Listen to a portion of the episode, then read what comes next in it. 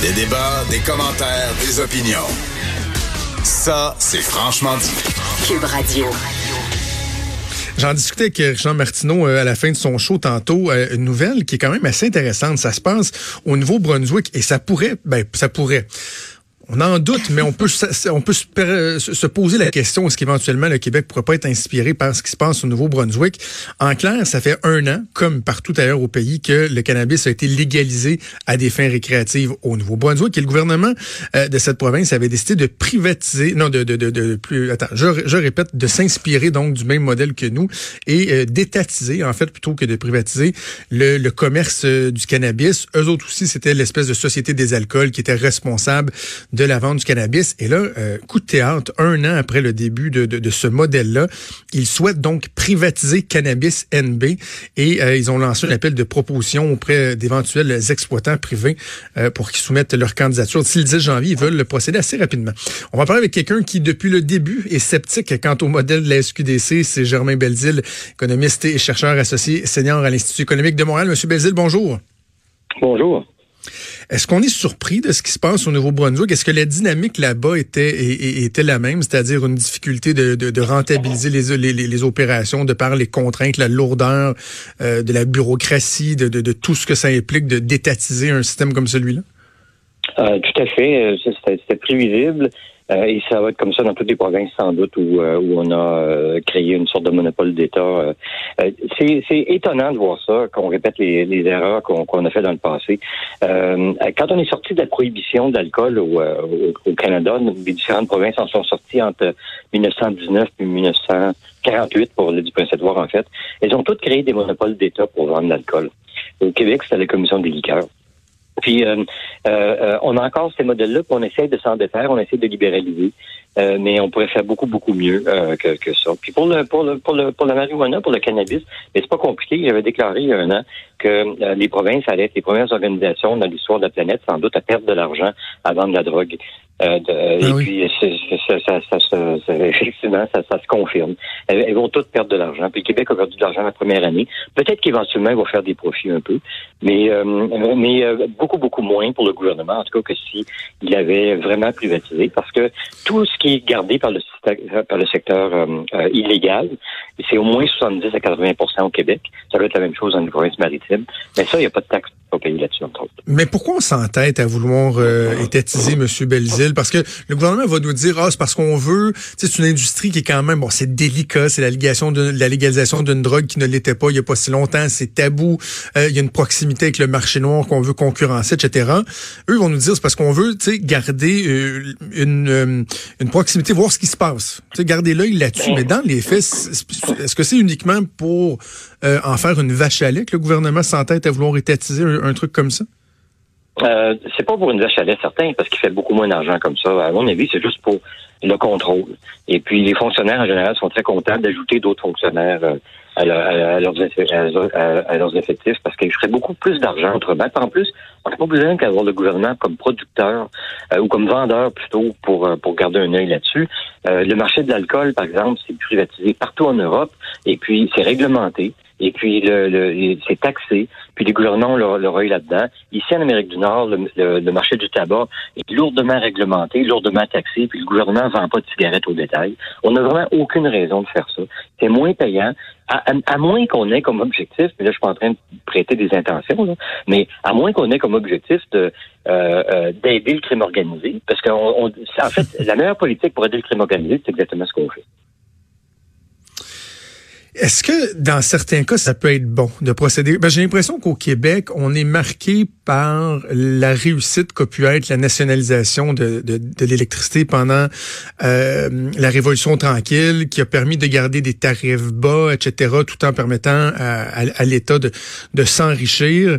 Euh, alors que dans d'autres cas, comme la Société des alcools, ben finalement, en, ligne, on paye beaucoup plus cher, puis on, se questionne sur la pertinence d'avoir un modèle celui-là, si ce n'est que d'enrichir toujours plus le gouvernement.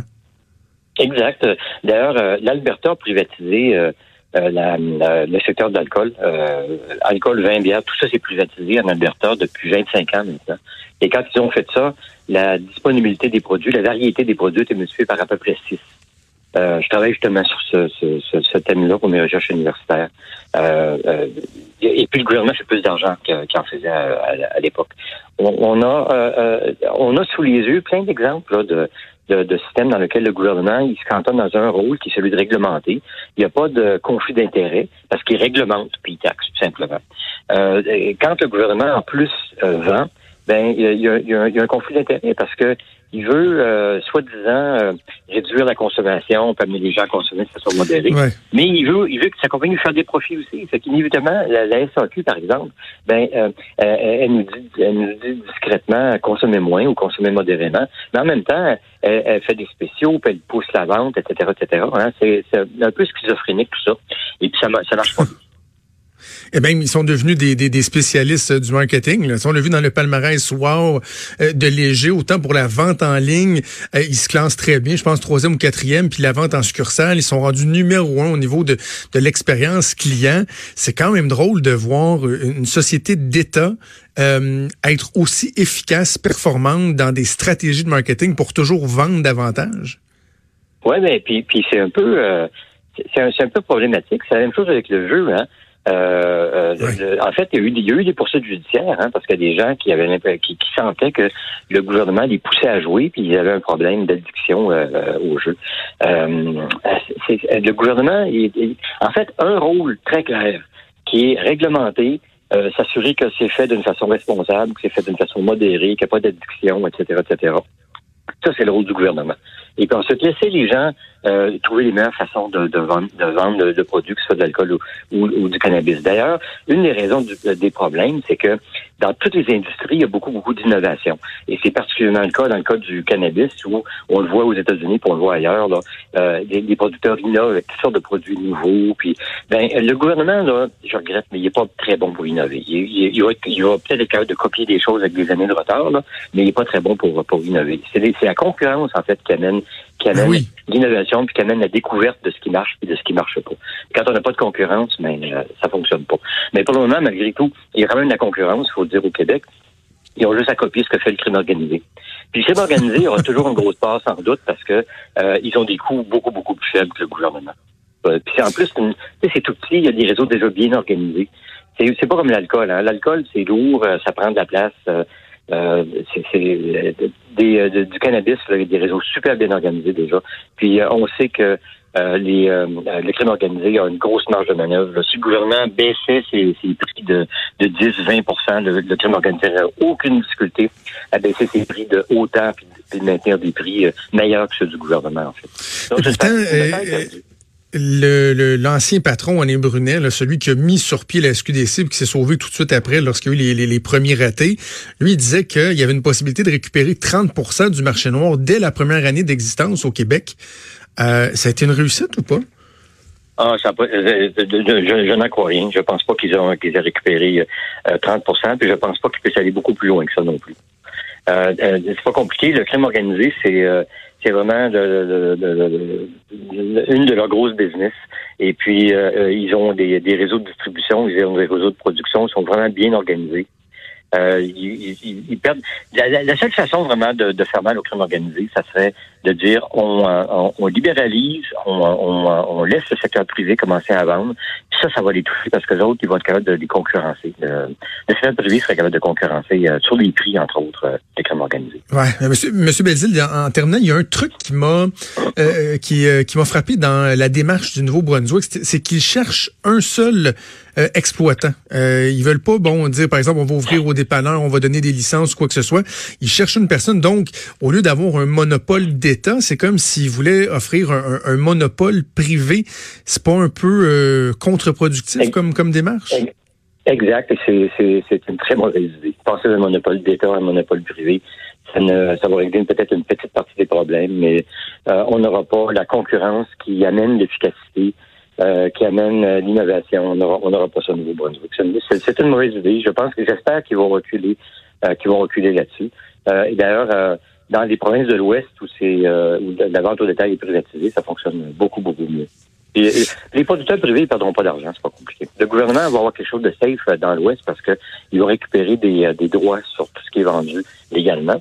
Et puis, il n'y aura pas de problème de, de, de, de coûts qui dépassent ses, ses, revenus parce qu'il va tout simplement empocher les droits comme, comme il le fait déjà pour le tabac, par exemple connaissant l'entêtement de façon générale du gouvernement, mais en plus avec un gouvernement en ce moment qui a, envie dire, une certaine étroitesse d'esprit par rapport à toute la question du cannabis. On vient de, d'augmenter l'âge de 18 à 21 ans. On a resserré les règles sur la consommation en public. Avez-vous espoir de voir le gouvernement du Québec éventuellement se dire, entendre raison, puis se dire, ouais, finalement, le modèle était peut-être pas le bon, ou on va s'entêter à avoir raison, quitte à, être un, des seuls endroits dans le monde, comme vous le disiez, qui, qui à ne pas faire d'argent avec euh, le commerce cannabis? C'est un peu, c'est un peu décourageant. On dirait qu'ils veulent bien paraître euh, et au dépend de, d'être efficaces. Euh, écoutez, soyons pas naïfs. Euh, les plus gros consommateurs de, de marijuana se recrutent probablement dans les dans les 18 à 25 ans. Euh, alors euh, là, on est juste en train de, en empêchant les jeunes de, de 18, 19 et 20 ans de d'acheter légalement, on est juste en train de les, de, de, de les remettre au crime organisé et puis euh, et puis de les initier à l'achat illégal. Et puis tout simplement, mais ça va être des ça va être des bons clients pour le crime organisé dans le futur quand ils ont devront passer 21 ans parce qu'ils vont s'être habitués au fait que ben, le crime organisé, il fait des livraisons de bicyclette le soir, il fait il fait crédit, il fait bon, etc. etc. Puis il vend moins cher en plus. Euh, c'est une, bataille perdue d'avance. Le gouvernement est en train de se tirer dans le pied tout simplement avec ces avec ces ajouts-là. Euh, euh, écoutez, la, loi canadienne dit 18 ans. Ben, ça devrait être 18 ans tout simplement l'âge pour, l'acheter parce que les gens vont l'acheter ailleurs tout simplement. OK, bon, on va suivre ça au cours des prochains mois. Voir si éventuellement, peut-être, le gouvernement du Québec pourrait être ébranlé par ce qui se passe au Nouveau-Brunswick, mais on n'a pas nécessairement l'impression que ce sera le cas. Germain Belzile, économiste et chercheur associé senior à l'Institut économique de Montréal. Merci, toujours un plaisir. Merci beaucoup de l'invitation. Merci. Au revoir.